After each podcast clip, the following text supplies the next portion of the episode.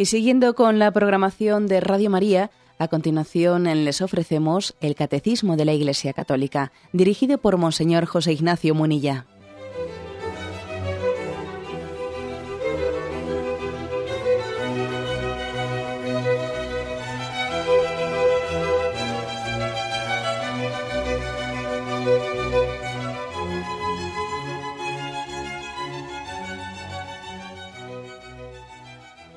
Un cordial saludo a todos los oyentes de Radio María. Un día más, con la gracia del Señor, proseguimos el comentario del Catecismo de nuestra Madre la Iglesia.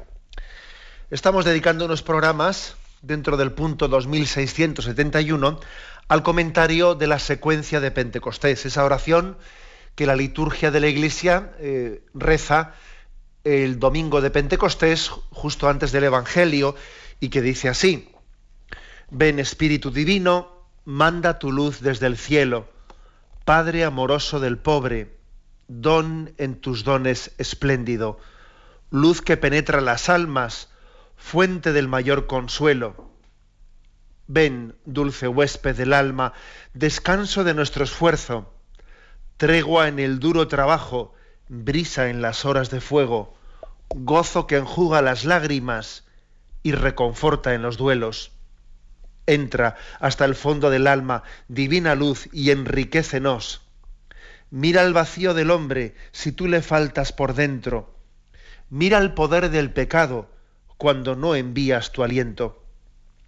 Hasta aquí habíamos ya comentado en programas anteriores esta secuencia y ahora vamos a comentar la estrofa siguiente que dice, riega la tierra en sequía, sana el corazón enfermo, lava las manchas, infunde calor de vida en el hielo, doma el espíritu indómito, guía al que tuerce el sendero. Bien, la primera, eh, la primera expresión de esta estrofa, riega la tierra en sequía. Pedimos al Espíritu Santo que riegue la tierra en sequía. ¿En qué consiste principalmente esa sequía de la tierra? Que obviamente la tierra somos nosotros. ¿eh? En, el Evangelio hay distintas imágenes evangélicas, distintas imágenes de Jesús y parábolas en las que se nos compara a nosotros con la tierra, la tierra sobre la que es derramada abundantemente la semilla, pero no siempre la tierra está bien dispuesta para acoger la semilla y a veces se desperdicia. En esa parábola del sembrador, eh, la tierra seca, Sabéis que hay tres imágenes, ¿no? La, semilla se desperdicia, se desperdicia bien sea porque cae en terreno pedregoso, que tiene poca profundidad, y aunque al principio pues agarra con fuerza, pero cuando en cuanto que las raíces intentan buscar profundidad, como hay piedra y no hay tierra, se seca. Hay otra, otro tipo de semilla que se pierde porque cae en terreno entre zarzas, entre abrojos, y al principio brota, pero como la zarza crece al mismo tiempo que el trigo, llega un momento en que la zarza se termina por, por tragar al trigo. Y hay otro tipo, que este es el, este es el que yo quiero referirme, la, la primera, el primer tipo de semilla se frustra, se pierde, porque cae al borde del camino donde la tierra es dura, donde la tierra no había sido labrada, y al borde del camino allí esa tierra dura no acoge, está endurecida, no acoge la semilla y se muere. Se muere, sencillamente viene un pájaro y se la come, ¿eh? come la semilla que no ha penetrado en la tierra. Estas tres imágenes de las posibles formas en las que puede frustrarse eh, la palabra de Dios en nosotros, en esta tierra que, que es nuestro corazón, que tiene que acoger el don de la gracia, manifiesta distintas dificultades o distintos enemigos de la vida espiritual. Uno es pues el, el enemigo de la inconstancia, ese terreno pedregoso que, que en un primer momento acoge, pero luego no, echa raíces, no tiene perseverancia. Al principio con fuerza, sí, pero luego no tiene raíces, ¿no? Es la, la dificultad de la inconstancia, de la falta de perseverancia. Esa otra, ese otro tipo de semilla que cae entre zarzas y, y crece crece al mismo tiempo trigo y zarzas, pues está un poco hablando de las incoherencias, ¿no? de esa vida espiritual que a veces compagina lo incompaginable. Y nuestra vida espiritual puede terminar muriendo por pretender jugar a dos barajas. Eh, una velita a Dios, otra vela al diablo, ¿no? Es, el enemigo del alma que podríamos llamar la incoherencia. Pero a, nosotros en este momento especialmente nos, nos, interesa el otro. Este riega la tierra en sequía, la tierra en sequía se, refiere, se puede referir especialmente al corazón endurecido.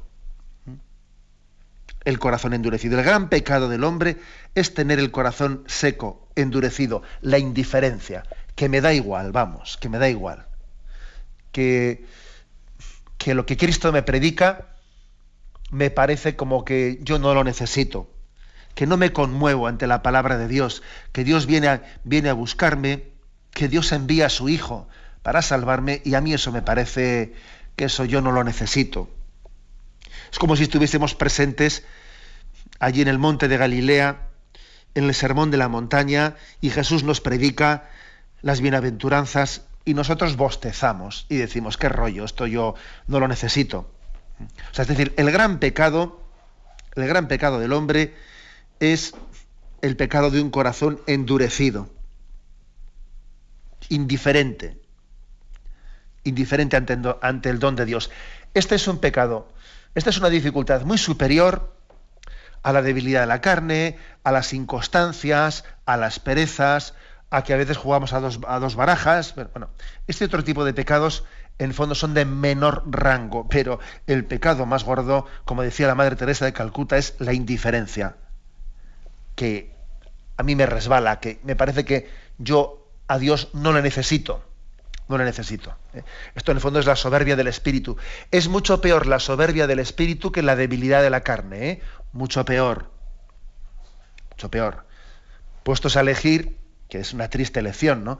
Pero puestos a elegir es, mucho, es, es preferible los pecados de la debilidad de la carne que los de la soberbia del espíritu. Bien, pues frente a ese enemigo de esa dureza de corazón, esa tierra en sequía, sequía, pedimos que el Espíritu Santo la riegue. Y regar la tierra en sequía es, es caer en cuenta que solamente Dios puede colmar el hambre y la sed de felicidad que tenemos. Regar, que el Espíritu Santo riegue nuestra sequía es que nos dé hambre y sed de Dios. Que nos dé hambre y sed del que, que suspiremos por Dios. Que tengamos deseo de encontrarnos con la verdad plena con la verdad, con la bondad, con la belleza, que levantemos la mirada, que tengamos metas y horizontes amplios. Este, este, es el, este es el gran don que el Espíritu Santo quiere, quiere darnos, ¿no? Tener un instinto espiritual, un deseo de infinito, hambre y sed de Dios. Esta es, es la lluvia que, que pedimos al Espíritu Santo que se riegue en nosotros. Decía San Agustín, en una imagen muy bonita, decía San Agustín que la confesión, igual que en el bautismo, en el bautismo pues hemos sido regados, ¿no? entre comillas, por ese agua bautismal, el bautismo nos ha querido dar como la sed de Dios. Y la confesión, decía San Agustín en esa imagen muy bonita, la confesión dice es, es un bautizo de lágrimas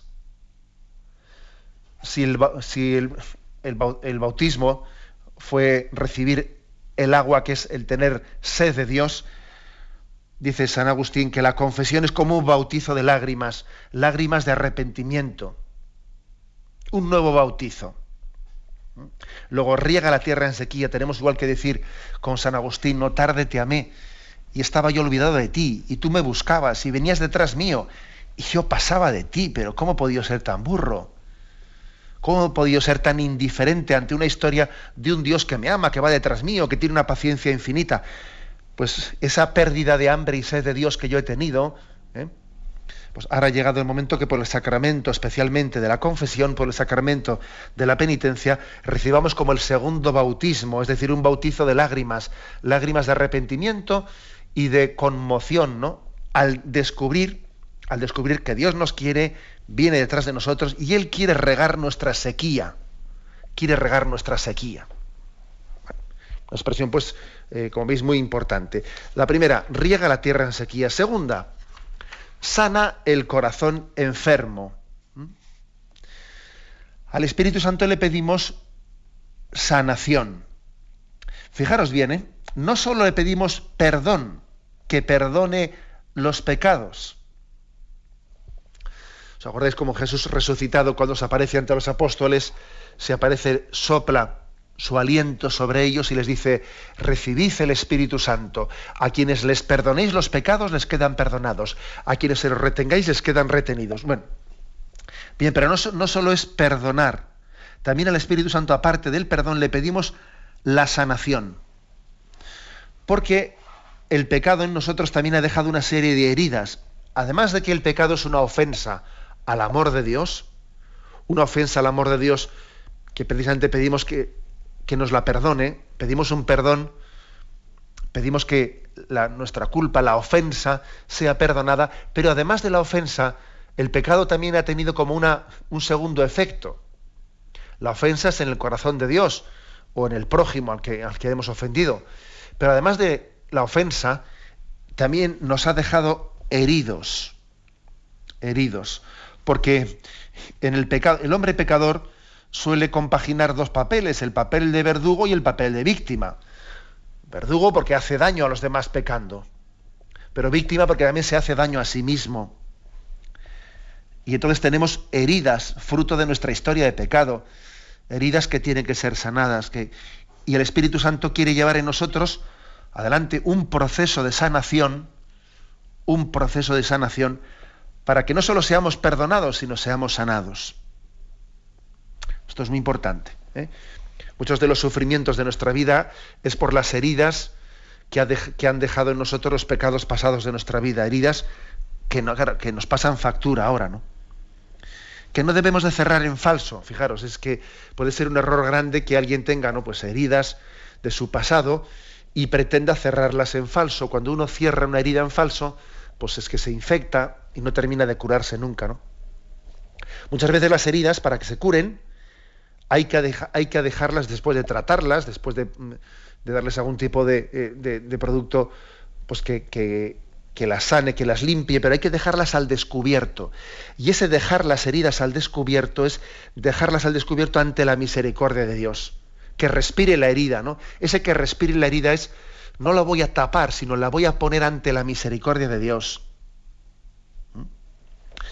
Cometemos a veces el error de pretender las heridas de, nuestro pasado, las heridas del pasado de nuestra vida, pretender que desaparezcan haciendo cirugía estética. Y no, mire usted, la cirugía estética no, no, no sana las heridas, las disimula, las disimula.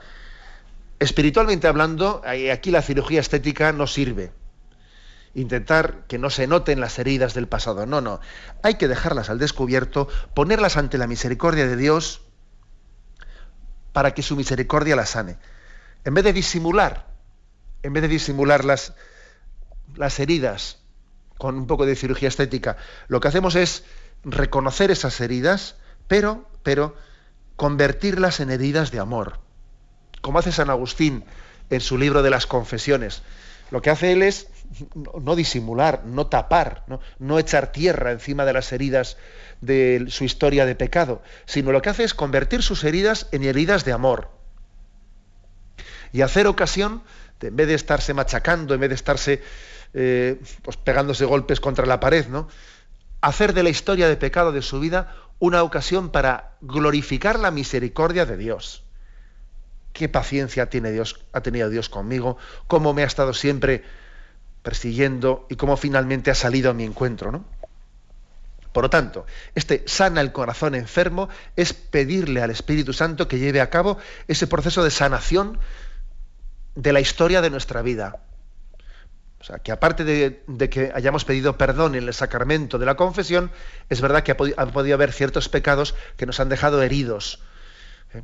Y tenemos que irlos sanando. Por ejemplo, me acuerdo, como aquí en los programas de Radio María, cuando hablamos del quinto mandamiento, recuerdo que hablamos del tema del aborto, y allí hablé yo del tema del proyecto Raquel. Recordaréis los oyentes más asiduos. Hablé del proyecto Raquel, que es un proyecto de sanación de las mujeres que en un momento determinado de su vida abortaron, cometieron el pecado del aborto y luego han pedido perdón a Dios, se han arrepentido, pero se dan cuenta que a pesar de haber recibido el perdón de Dios, tienen dentro de sí una herida que tiene que ser sanada. Dios les perdonó, sí, pero, pero ese pecado del aborto dejó en muchas de ellas pues una herida que tiene que ser sanada, que tiene que ser puesta ante Dios, puesta ante Dios para que se convierta en una herida de amor, en una confesión de la misericordia, de la misericordia de Dios. Por lo tanto, al Espíritu Santo le hemos pedido, riega la tierra en sequía, sana el corazón enfermo. Tenemos un momento de reflexión y continuaremos enseguida.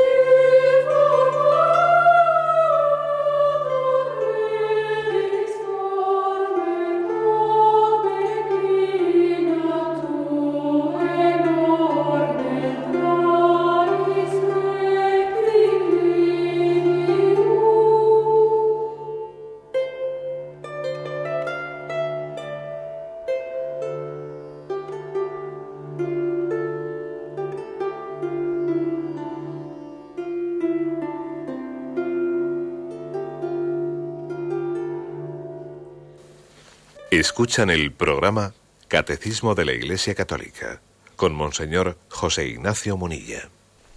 Continuamos con el comentario de una de las estrofas de la secuencia de Pentecostés, riega la tierra en sequía, sana el corazón enfermo, y ahora dice, lava las manchas, infunde calor de vida en el hielo.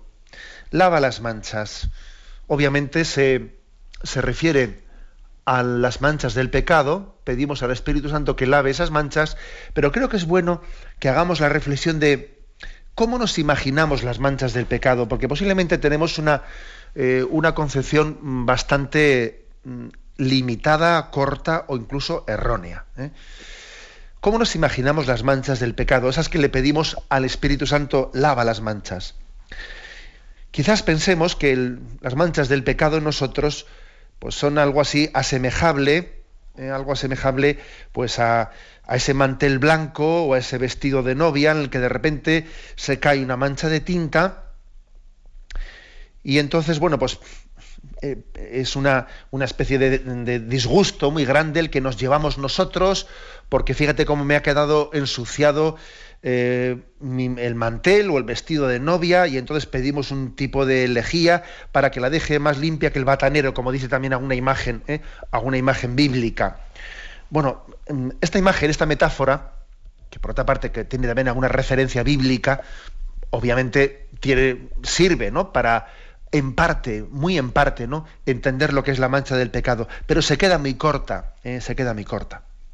¿Por qué digo que se queda corta? Porque el pecado, entender lo que es el pecado, supone definirlo con respecto a la relación personal con Dios y con los demás.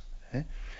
El pecado no existiría si no existiese el otro, si no existiese Dios. O sea, no se trata de una mancha que yo he fallado, mira qué fallo he tenido y entonces me he quedado sucio, ¿eh? y entonces es un disgusto que me llevo porque yo tenía un objetivo y entonces parece que desde ese punto de vista, el pecado sería un fallo, ¿no? O un fallo o una traición a mí mismo. Una traición a mí mismo, porque yo tenía unos valores y los he traicionado. Luego me he quedado manchado. A ver cómo me limpio a mí mismo, No, no, vamos a ver. Esa es una imagen errónea. Ya no solamente corta, ¿no? Sino, sino errónea. Como digo, el pecado siempre se, se, eh, se define en relación, por la relación personal que tenemos con Dios y con los demás. Si no existiese Dios, no habría pecado. Si no existiesen los demás, no se les podría ofender. Luego, el pecado no es violar los valores. El pecado no es violar mis ideales sino el pecado en el sentido teológico de la palabra es traicionar el amor de Dios y traicionar también el amor del prójimo. Esto es importante. ¿eh? repito lo que he dicho, el pecado no es únicamente violar unos principios, unos valores. Aquí tengo una mancha, una mancha en este mantel, a ver cómo la quito. No, no, es traicionar el amor. Por eso decía eh, en esa revelación del Sagrado Corazón de Jesús a Santa Margarita María de la Coque, el amor no es amado. Esa es la esencia del pecado. El amor no es amado. Es, entender que es la mancha del pecado, es entender que, es la ingratitud que Dios se nos da plenamente y nosotros no, no le respondemos a su amor. Por eso, cuando decimos lava las manchas, cuando le pedimos al Espíritu Santo lava las manchas, lo hacemos porque antes de hablar de que el hombre tiene que convertirse a Dios, tenemos que recordar que Dios, entre comillas, eh, se ha convertido al hombre, es decir, Dios se ha entregado al hombre.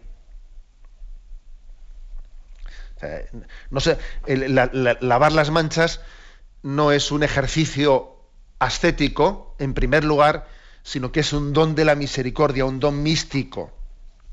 Es un don de gracia. Es un don de gracia. Esto es, bien importante, ¿no? Entender también qué entendemos por las manchas del pecado, cómo entendemos el pecado, tiene también otro matiz, ¿no? Y es que cuando el Espíritu Santo restaura al hombre, no lo hace meramente retornándole al hombre al estado en el que estaba antes, ¿no? Traemos una lejía que deja el mantel perfectamente limpio, mira, ni se nota. Se ha quedado el mantel como estaba antes. No, no, se queda corta esa imagen. Puede servir, pero se queda corta. Es más, ¿no? El Espíritu Santo no solo nos, no solo nos lava, sino que nos restaura de otra manera. Hay un ejemplo que a mí me gusta y es que el hombre, el hombre pecador, es como un bloque de cristal rayado por el pecado, tiene una raya por el pecado. Entonces, ¿en qué consiste la acción del Espíritu Santo que nos, que nos sana, que nos lava, que quita la raya? Eh, como cuando, cuando vamos a, a, la carrocería y nos han rayado el coche y le decimos, a ver si me quita usted estas rayas. Y el carrocero intenta quitar esas rayas y dejarlo como estaba antes. No, no, no es así.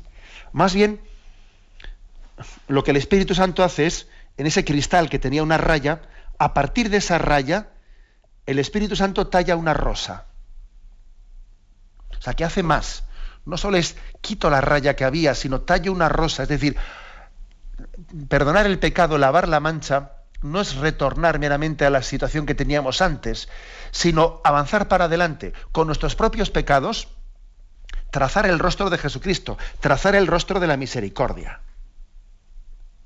que es mucho más. Por eso por eso lo de lava las manchas hay que entenderlo bien.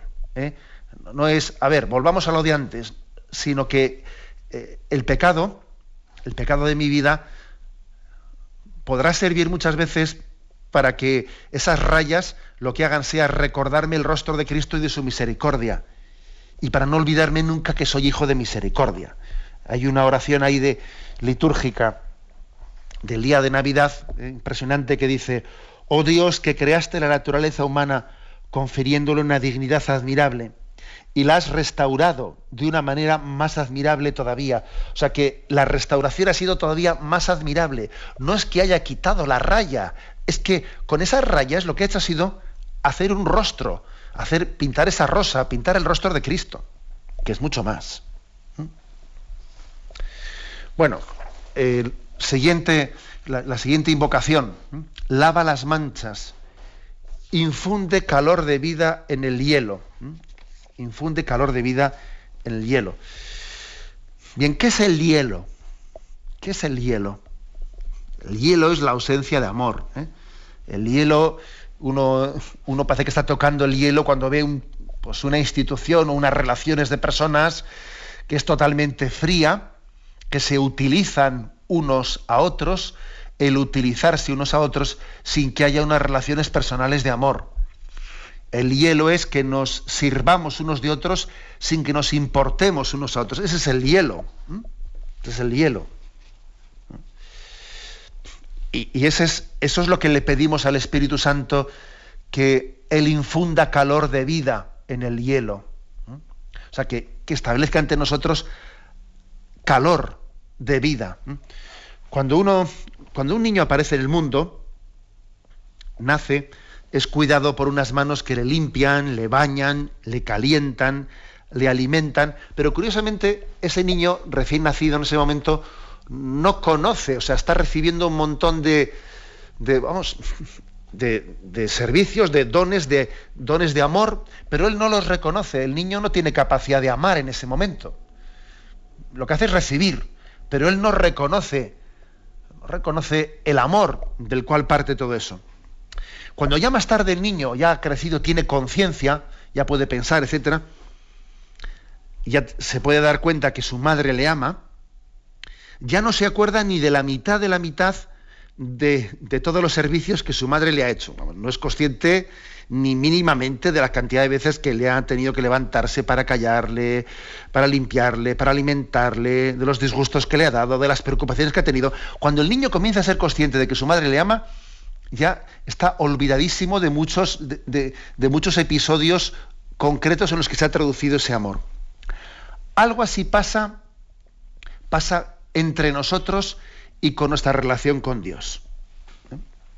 Que somos como ese niño recién nacido en el que Dios nos da la vida, te sostiene, te está alimentando y tú ni te das cuenta que Dios te quiere. Y cuando quizás en un momento determinado de tu vida tienes el don de caer en cuenta de que Dios, de que Dios estaba ahí siempre y que Dios te ama, en ese momento ya estás olvidado, vamos, ya ni te acuerdas de, la mínima parte de, todo lo que ha hecho por ti. Cuando te viene la conciencia, vamos, tú siempre estás muy por detrás en lo que a la gratitud se refiere, ¿no? Por eso en la Sagrada Escritura hay, algunos libros como el del libro de Oseas, en los que parece que Dios reivindica, o sea, Dios reivindica, oye, oye, que, que te estoy amando y tú ni te estás dando cuenta. Y eso ocurre en la relación de Dios con nosotros y en las relaciones también humanas entre nosotros, ¿no? Dice, cuando Israel era niño, yo le amé, y de Egipto llamé a mi hijo. Cuanto más los llamaba, más se alejaban de mí. A los baales sacrificaban y a los ídolos ofrecían incienso. Yo enseñé a caminar a Efraín, tomándole por los brazos, pero ellos no conocieron que yo cuidaba de ellos, ellos no se daban cuenta. Con cuerdas humanas los atraía, con lazos de amor, y era para ellos como los que alzan un niño contra su mejilla. Me inclinaba hacia él y le daba de comer. Oseas 11, versículos del 1 al 4. Es decir, que Dios utiliza la imagen de este niño de, pecho, pues al que le está dando ternura, etcétera, etcétera, y, el niño pues le parece que tiene derecho a todo, el niño no se da cuenta de que está siendo amado, o sea, no, no, es consciente de ese amor tan grande, algo así le pasa a Dios con nosotros. Y entonces infundir calor de vida en el hielo, ¿qué es infundir? ¿Qué es lo que le pedimos al Espíritu Santo? Que caigamos en cuenta de que somos amados, en el seno de la familia, que no nos sintamos con derecho a todo que cada día que nazca nos demos cuenta de que, de que lo que recibo en la familia es un milagro de amor, por el que tengo que estar eternamente agradecido. Que me dé cuenta que Dios me ama con ternura, que me está sosteniendo, que yo no podría ni, ni respirar el aire que respiro si no fuese un regalo del amor de Dios. Eso es infundir calor de vida en el hielo. O sea, darnos cuenta de que vivimos del amor y no utilizándonos unos a otros y no sirviéndonos unos a otros. No. La vida tiene calor cuando el principio formal de nuestras relaciones es el amor. Al contrario, esto, esto, es un invierno en Siberia. Es un invierno en Siberia y es muy duro, muy duro comprobar como por el interés te quiero Andrés, etcétera, etcétera. ¿no? Este es el don que le pedimos al Espíritu Santo. Infunde calor de vida en el hielo. Tenemos un momento de reflexión y continuaremos enseguida.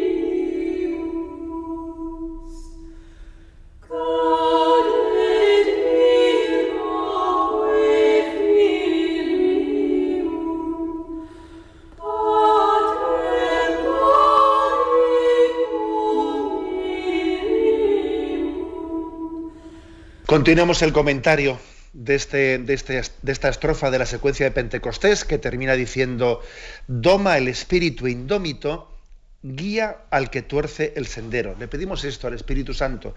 En primer lugar, doma el espíritu indómito. Siempre me ha impresionado que cuando contemplamos pues, el cuerpo de un niño o de un adolescente, qué gran eh, agilidad tiene, ¿no? qué gran plasticidad tiene, qué gran flexibilidad. ¿no? Parece que es de goma. Parece que es de goma. Nacemos ágiles, tiernos, y luego nos vamos, eh, según envejecemos, haciendo rígidos y duros. ¿no?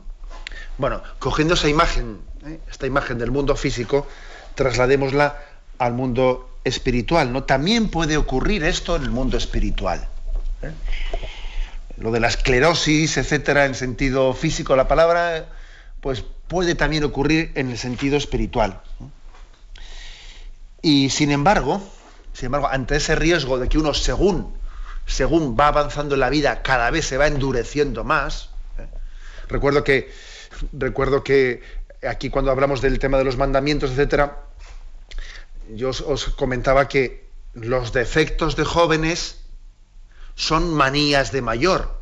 Cuando uno en su vida, su vida joven no ha afrontado en una pues, lucha espiritual, no ha hecho frente a sus pecados, no ha hecho frente a sus vicios, ¿eh? los ha consentido, cuando no ha llevado ese combate espiritual que todos tenemos que llevar, ¿qué ocurre? Los defectos de jóvenes son manías de mayor. Y entonces según vas creciendo, cada vez peor cada vez más manías, hasta este ya no hay quien le corrija. Y muchas veces decimos, no, bueno, este ya, con lo mayor que es ya, cualquiera le corrige. A un chaval todavía le puedes corregir, pero a una persona ya mayor. O sea, eso es cierto, eso puede ocurrir en la vida espiritual. Puede ocurrir. Sin embargo, no ocurre así en los santos, ¿eh?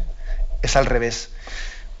Aquellos, eh, aquellas personas que buscan a Dios, según van avanzando en su vida, cada vez son más dóciles. Mientras que esta sí que es la prueba del algodón que distingue cuando alguien va por buen camino en la vida espiritual y cuando alguien va por mal camino. El que va por buen camino cada vez es más dócil para ser corregido. El que va por mal camino, no, es que ya, no, ya, no se lo puede corregir, ya está lleno de manías, pues cualquiera le dice nada, a este nada, etcétera, etcétera, ¿no? ¿Por qué ocurre esto? ¿Eh? ¿Por qué ocurre que nuestra vida espiritual nos hacemos así, mm, digamos, maniáticos, eh, pues caprichosos, incorregibles, etcétera, etcétera, ¿no? ¿Por qué ocurre tal cosa? Porque existe también ese riesgo de rigidez y dureza en la vida espiritual, no solo en la vida física. Eh, hemos visto, por ejemplo, cuando pues, el anciano Juan Pablo II, el espíritu joven que tenía, y cuánto joven hay, cuánto joven hay físicamente que tiene un espíritu realmente viejo. Hay muchos jóvenes que tienen corazón de viejo y hay muchos ancianos que tienen corazón de niño. Entonces, ¿por, qué ocurre esto? No? Pues porque en el fondo, lo queramos reconocer o no, dentro de todos nosotros hay una batalla entre el hombre viejo y el hombre nuevo. Eso lo decía San Pablo, ¿no? El hombre viejo y el hombre nuevo. Y es el hombre viejo, ese hombre que está arrastrado por las pasiones y por el pecado, es el hombre viejo, el no redimido por Cristo, el que nos convierte en personas de dura cerviz, corazón de piedra, mente estrecha. ¿Mm? Ese hombre viejo es el que el Señor reprendió allí en Maús, o insensatos y duros de corazón para comprender lo que anunciaron los profetas. Y por eso se comprende que la conversión propuesta por Jesucristo sea una conversión que nos pone a, los niños como modelos. ¿no? en el sentido, porque ojo, también los niños pues pueden ser caprichosos, ¿eh? pero en el sentido de docilidad, de facilidad de ser corregido. En ese sentido, si no os hacéis como niños, tenéis que volver a nacer de nuevo, etcétera, ¿no? Todos los males vienen de la dureza del corazón. Y Jesús nos propone un ideal para que nos santifiquemos no del exterior hacia el interior, sino al revés, del interior hacia el exterior. ¿Eh? No se trata, el ideal de conversión que Cristo nos propone, no, no se trata de cambiar ciertas cosas por fuera, ¿eh? pues digamos que, tengamos unos hábitos de buena educación, etcétera, y que disimulemos por fuera eh, no, no, no se trata de adornar por fuera las cosas. El ideal moral de Cristo es una santificación que va de dentro a fuera, no de fuera adentro. O sea, la conversión del corazón, el hacernos como niños, el tomar la determinación de, de querer ser dóciles, y desde, ese corazón humilde y quebrantado ya iremos de dentro hacia afuera, pues cambiando actitudes y cambiando cosas y las haremos, pero sirve de muy poco el modelo moral de querer cambiar las cosas partiendo de fuera. El ideal moral de Cristo, de Cristo parte de dentro. La conversión no es comenzar a cambiar algo de lo de fuera, sino tomar la determinación de que mi corazón tiene que volver a nacer de nuevo, hacerse como niño. Este es el modelo, ¿eh? el modelo de Jesucristo. Y por eso decimos, doma el espíritu indómito, porque sí, porque somos tercos. Y el mayor, el mayor milagro es que el terco se haga dócil. Que el terco se haga dócil. Doma el espíritu indómito. Tenemos ahí dentro un hombre viejo, un hombre viejo que se resiste a ser humilde, que se resiste a ser niño, y el mayor milagro es su conversión. Yo muchas veces, pues, pues a veces suelo decir, bueno, aquí el mayor milagro es que alguien que se cree muy seguro de sí mismo se convierta, porque se cree muy seguro de sí mismo. El mayor milagro puede ser que, que incluso un sacerdote se convierta, porque se piensa que ya está convertido, o que un obispo se convierta, porque se piensa que está convertido. Toma el espíritu indómito, hagámonos todos como niños. Continúa diciendo, guía al que tuerce el sendero. Así termina esta estrofa al Espíritu Santo le pedimos también que Él, que Él nos marque el camino. Yo tuerzo el sendero, tengo que acertar con el camino de Dios. ¿Qué camino quiere Dios eh, que yo tome? ¿Qué ha pensado Él para mí? Y al Espíritu Santo le invocamos como guía que inspire nuestros pasos. Esto es muy importante, que nosotros recurramos al Espíritu Santo bajo, bajo esta petición, porque el hombre carnal, el hombre que vive no movido por el Espíritu Santo, es aquel que él mismo traza sus planes, yo me ilusiono, me hago mi camino y luego pretendo que Dios me lo bendiga. ¿Mm? Esto me acuerdo que lo expliqué bastante cuando hablábamos aquí en el programa del matrimonio y del noviazgo. Y decía que qué error tan grande es que uno tenga una concepción religiosa ¿eh? del noviazgo diciendo, bueno, yo elijo la chica, a mí me gusta esta chica, esto es cosa mía, yo elijo la chica y luego voy al altar, al altar para que Dios me la bendiga en el, sacramento del matrimonio. Que no, hombre, que no, que no es eso. Yo elijo chica y que Dios me la bendiga. Que no, no es así. Es que en el mismo discernimiento del noviazgo, yo le pido al Espíritu Santo que ilumine qué tiene pensado para mí, cuál es pues, el esposo o la esposa que Él desde siempre ha pensado para mí. Es decir, que es que al Espíritu Santo le, invocamos para que guíe nuestros pasos. De lo contrario, tenemos el, gran, el, riesgo muy fuerte de recurrir a Dios, de invocarle a Dios, bueno, como un adorno, un adorno para las decisiones que yo he tomado por mi cuenta y riesgo. ¿no? Yo he tomado un montón de decisiones, vamos, así, a solas, y ahora voy ante Él para que Él ponga el sello de que las bendice. Pero hombre, no, no manipulemos a Dios, que existe el riesgo de manipularle a Dios. El ejemplo que tantas veces me habéis escuchado de que no se trata de que yo rellene un cheque y ponga todas, todos los datos del cheque, la cantidad, el sitio, el lugar, la persona, y ahora que Dios me lo firme. No, no, es al revés. Yo firmo el cheque en blanco de darle un voto de confianza a Dios y le pido que Él me lo rellene. Que Él me lo rellene. Por eso una de las invocaciones más, eh, yo diría, más eh, profundas y más típicas que la tradición católica ha hecho al Espíritu Santo es esta, la de pedirle el don de consejo, pedirle que Él nos ayude a discernir, a acertar con los caminos de Dios, a saber cuáles son los pasos que tenemos que dar. Que el Espíritu Santo sea el motor de nuestra vida, el motor que, nos lleve eh, a tomar un camino u otro, que nuestro discernimiento esté movido por el Espíritu Santo. ¿Mm? Como dije, no sé si fue ayer o antes de ayer, no se trata de tener una especie de teléfono rojo directo, porque también la iluminación del Espíritu Santo pasa por el ejercicio mío de las facultades para discernir, por supuesto, ¿eh? por supuesto. Pero está presente desde el primer momento el Espíritu Santo en ese discernimiento, no al final, ¿eh? para ponerle el sello a lo que yo he hecho por mi cuenta. ¿Eh? Pedimos pues que Él nos guíe y decimos, ¿no? Guía al que tuerce el sendero, porque estamos torciendo el sendero, porque, porque eh, el camino hacia Dios tiene, tiene curvas y tiene que hacer opciones y tiene que decidir entre esto, lo otro, etc. Y, y no estamos solos en ese discernimiento.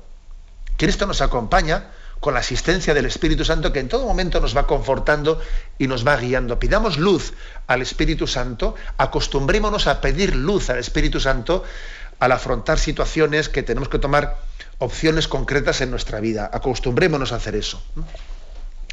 Bien, así hemos terminado este, esta estrofa, que ya es la penúltima. Riega la tierra en sequía, sana el corazón enfermo, lava las manchas, infunde calor de vida en el hielo, doma el espíritu indómito, guía al que tuerce el sendero. Lo dejamos aquí y damos paso a la intervención de los oyentes. Podéis llamar para formular vuestras preguntas al teléfono 917 107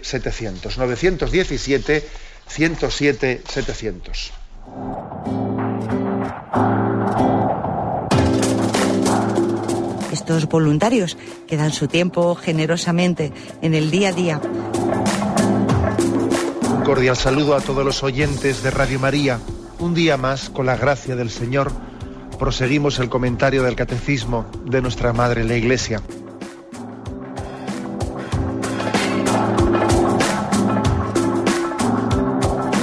Porque le has quitado la única manera de protesta que tiene. O sea que cuando hay un dolor fuerte no hay que tomar analgésicos, hay que ir directamente hay que al tomar, No, sí, hay que bien, pero, pero no analgésicos fuertes para que se cometa el error de bloquear la defensa y no poder llegar al diagnóstico. Bien, bien.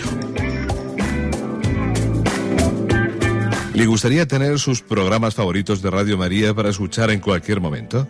Llame y pídanos el programa que más le interesa en cualquiera de sus emisiones. Recogeremos su petición y sus datos completos para hacer el envío. Solo necesita un lector de CD o DVD que admita el formato de compresión MP3. Llame al 917-107-700 y atenderemos su petición encantados. Tome nota. 917-107-700. Radio María, más cerca de usted.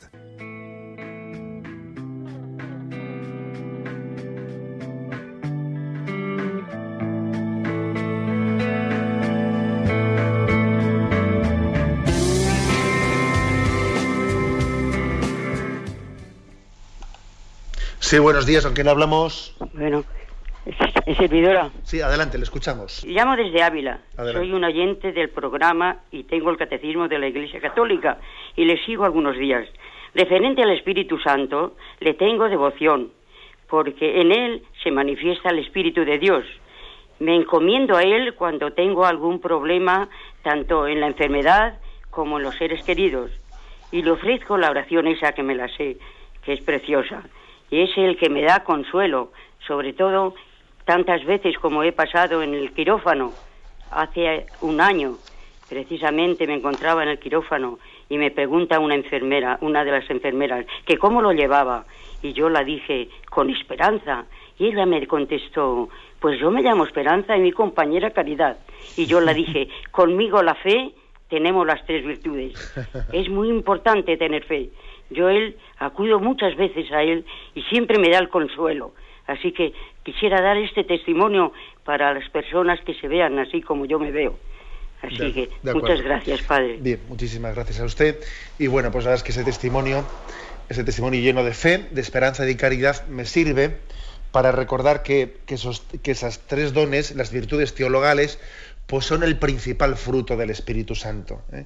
El Espíritu Santo especialmente nos infunde la fe, la esperanza y la caridad como los dones máximos, los dones supremos que nosotros podemos necesitar. Incluso aunque nosotros no, haya cosas inmediatas, ¿no? Porque a veces nosotros en nuestra oración suele estar muy condicionada por lo inmediato, pero no siempre lo urgente coincide con lo importante. ¿eh?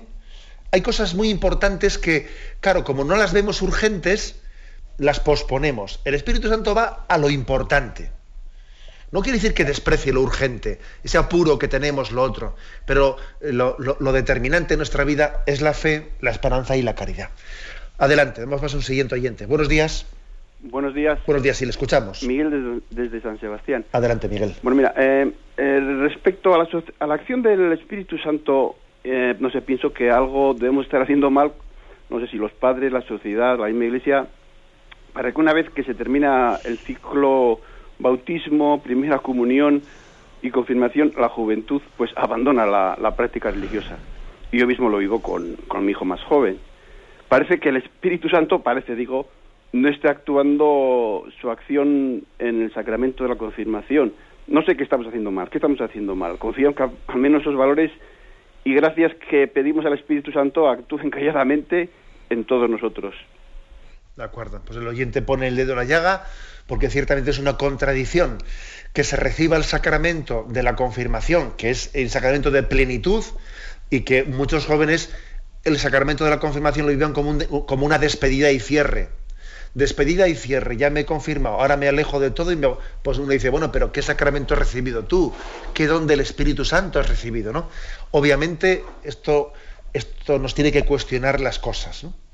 Y me imagino que aquí todos tenemos nuestra parte de culpa, nosotros mismos en cómo planteamos esa catequesis, porque creo que muchas veces las catequesis de confirmación se plantean más como una especie de, bueno, a ver si yo me, si nos juntamos, si tenemos una especie de lugar de tertulia, lugar de hablar de nuestras cosas, sí, pero vamos a ver, vamos a ver, eh, en las catequesis de confirmación, ante todo y sobre todo, tienen que ser una preparación para recibir el don del Espíritu Santo. ¿eh? No, no limitarnos a hacer de ellas un lugar de tertulia y un lugar de, no sé, de hablar de nuestras cosas, que, está bien, lógicamente, que en unas catequesis haya lugar de expresión, pero algo de tenemos que estar haciendo mal cuando se recibe el don del Espíritu Santo y parece que alejamos las cosas, ¿no? ¿Eh? Que alejamos a los jóvenes, o sea, que casi toman ocasión de la confirmación para alejarse, cuando precisamente el don del Espíritu Santo tenía que iniciar en ellos una etapa de apostolado y de integración en la iglesia militante. ¿eh? Pues yo creo que el, oyente tiene razón y supone una autocrítica en la manera de dar esas catequesis, quizás una autocrítica también en, ver en qué momento de la vida de los jóvenes tienen que insertarse, en que nos planteemos también, ¿eh? pues desde las familias, qué acompañamiento hacemos a los jóvenes que son confirmados, aunque soy consciente que, es un problema muy complejo, porque también estamos enfrentándonos pues, a una sociedad, a una sociedad que tiene una capacidad de manipulación de la conciencia de los jóvenes tremenda, ¿no? Pero la fuerza del Espíritu Santo es superior. ¿eh? Aunque esta sociedad tenga esa capacidad de embrujo, de embrujo y de manipulación, no olvidemos que el Espíritu Santo eh, es todopoderoso. Eh, si le dejásemos actuar en él, el corazón de los jóvenes, verdaderamente no, tendrían, no serían arrastrados por la esclavitud como, como de hecho ocurre. Damos paso al siguiente oyente. Buenos días. Buenos días. Sí, adelante, le escuchamos. Buenos días. Sí, le escuchamos, adelante. Soy Isabel de Málaga. Adelante, Isabel. Mire, mm, mi mm, el hablar, el llamarle por preguntarle, mira, pertenezco a un grupo, a un grupo carismático. Entonces mi vida cambió. Pero ahora mismo estoy pasando un trance malo de mi vida. Porque hay una cosa en, en, mi casa que no estoy haciendo bien. Eh, a ver, mm, resulta de que mi marido tiene dos hijos entonces los dos hijos es como si estuvieran contra mía. Pero bueno, yo procuro hacerlo todo lo mejor que puedo. Y ahora el hijo viene todos los días a mi casa a comer, pero yo realmente no le siento amor como yo quisiera sentirle. ¿Verdad? Porque yo dedico un día, un día a la semana y le ayudo a las personas necesitadas. Otro día le ayudo a, a unas monjitas que yo necesito, porque lo necesito de verdad. Pero yo a este niño no siento amor, no le siento, mm, mm, mm, ¿cómo le diría? Que lo que yo hago lo hago por, de verdad por amor. Entonces me confesé con el sacerdote y me dijo, pues es que la palabra dice hay que amar los unos a los, a los otros, pero yo personalmente quiero, ¿cómo me puedo trabajar para yo poder amar a ese niño de verdad?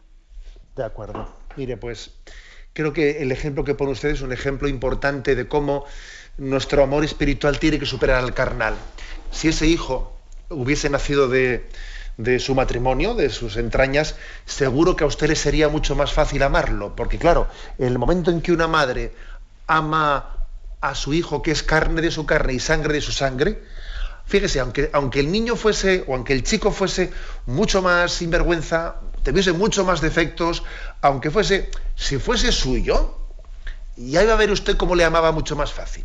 Ahora, a pesar de que, de, que tenga menos defectos y menos tal, el hecho de que no sea suyo carnalmente es, sin duda alguna, eh, el motivo principal por, el que usted tiene esa especie de dificultad sensible de amarle.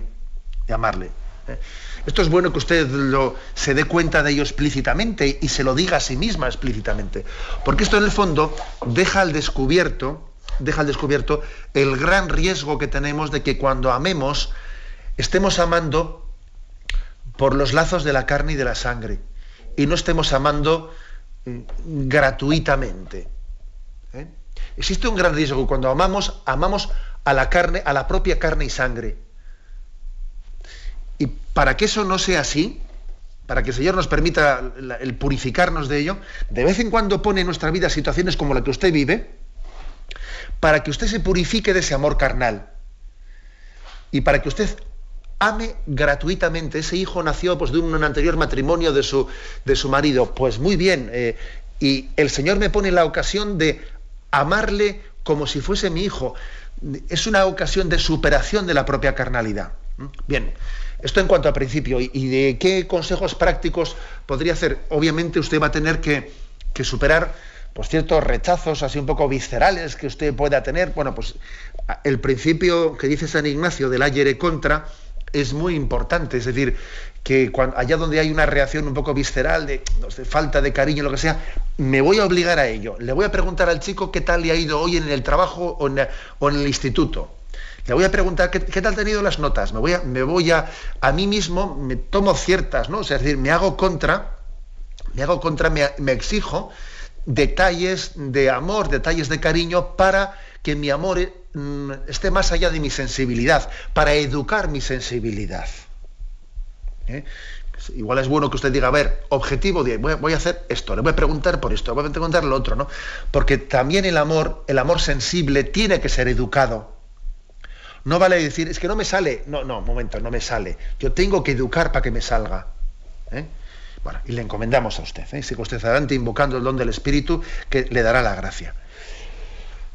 Adelante, buenos días, ¿con quién hablamos? Buenos días, soy Nieves. Adelante, Nieves, le escuchamos. Pues quería decir dos cosas. Por un lado, bueno, pues dar un testimonio y por otro lado, hacerle una pregunta.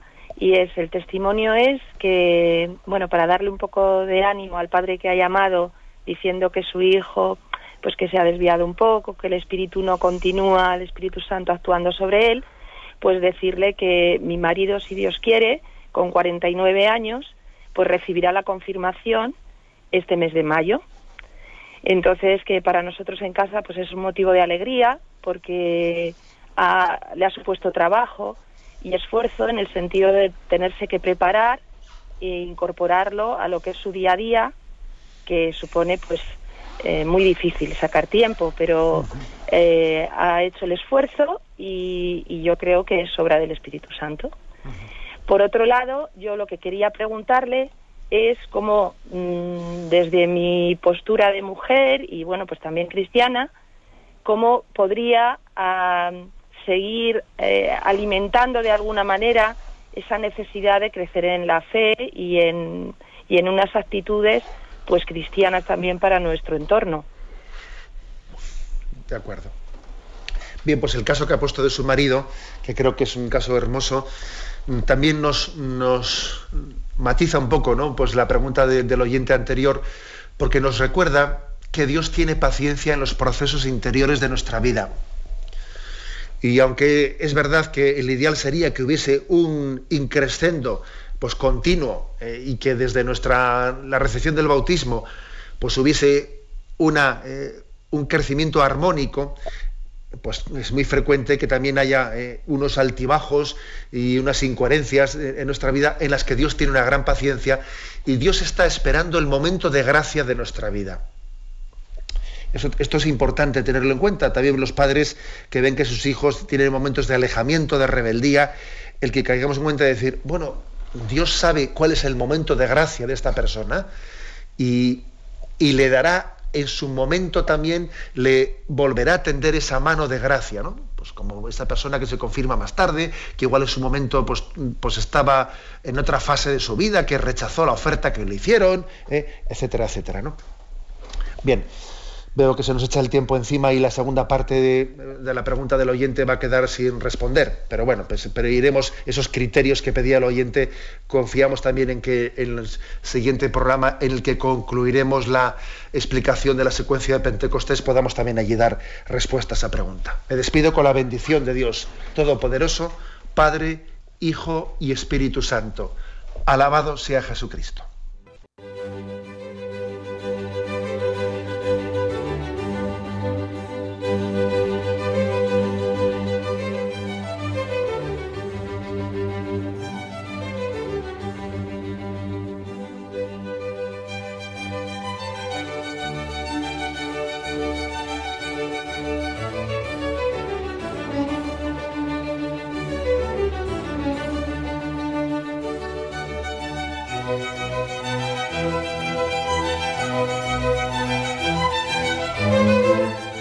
Han podido escuchar en Radio María el Catecismo de la Iglesia Católica, dirigido por Monseñor José Ignacio Munilla.